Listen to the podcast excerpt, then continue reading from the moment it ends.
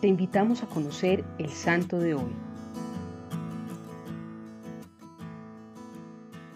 Hoy te presentamos a San José, esposo de María y padre putativo de Jesús.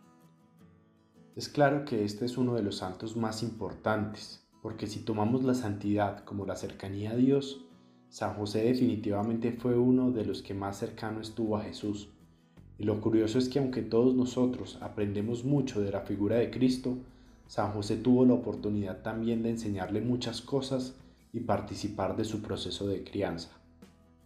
San José es el patrono de la Iglesia Universal, además de los carpinteros, de los moribundos, de los padres, de los viajeros, de los trabajadores, entre otros.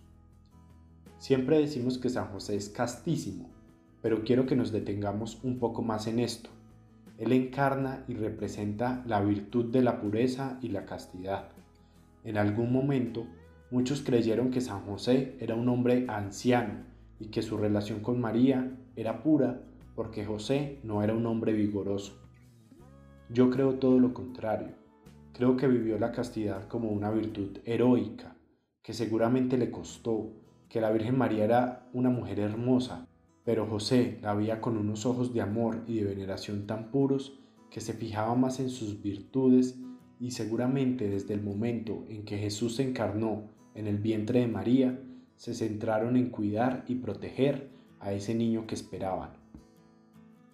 Uno de los momentos más emblemáticos de la vida de José fue cuando supo que María estaba en embarazo, y como dice el Evangelio de San Mateo, como era realmente bueno y no quería denunciarla, determinó repudiarla en secreto. Esta situación durante muchos años me causó confusión, pero en una dirección espiritual el Espíritu Santo me ayudó a comprenderlo. En esos años, el embarazo de una mujer comprometida podría significar adulterio, un delito severamente castigado por los judíos, incluso con el apedreamiento y la muerte. El hecho de repudiarla en secreto significaba que San José estaba dispuesto a huir de su ciudad, abandonar todo y que la gente pensara que él había sido quien había embarazado a la mujer y la había abandonado. Cuánta valentía, sentido de justicia y sobre todo amor se requiere para aceptar las culpas de un pecado no cometido con el único fin de cuidar a María. Luego de esto, es un ángel quien se le aparece en sus sueños y le indica que el niño concebido era fruto del Espíritu Santo.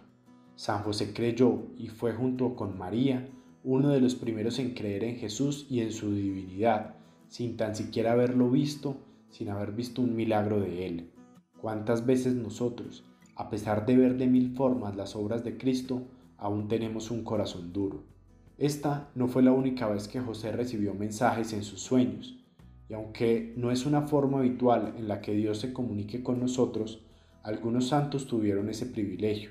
Precisamente hablando de los sueños de San José, escribió Joseph Ratzinger en uno de sus libros.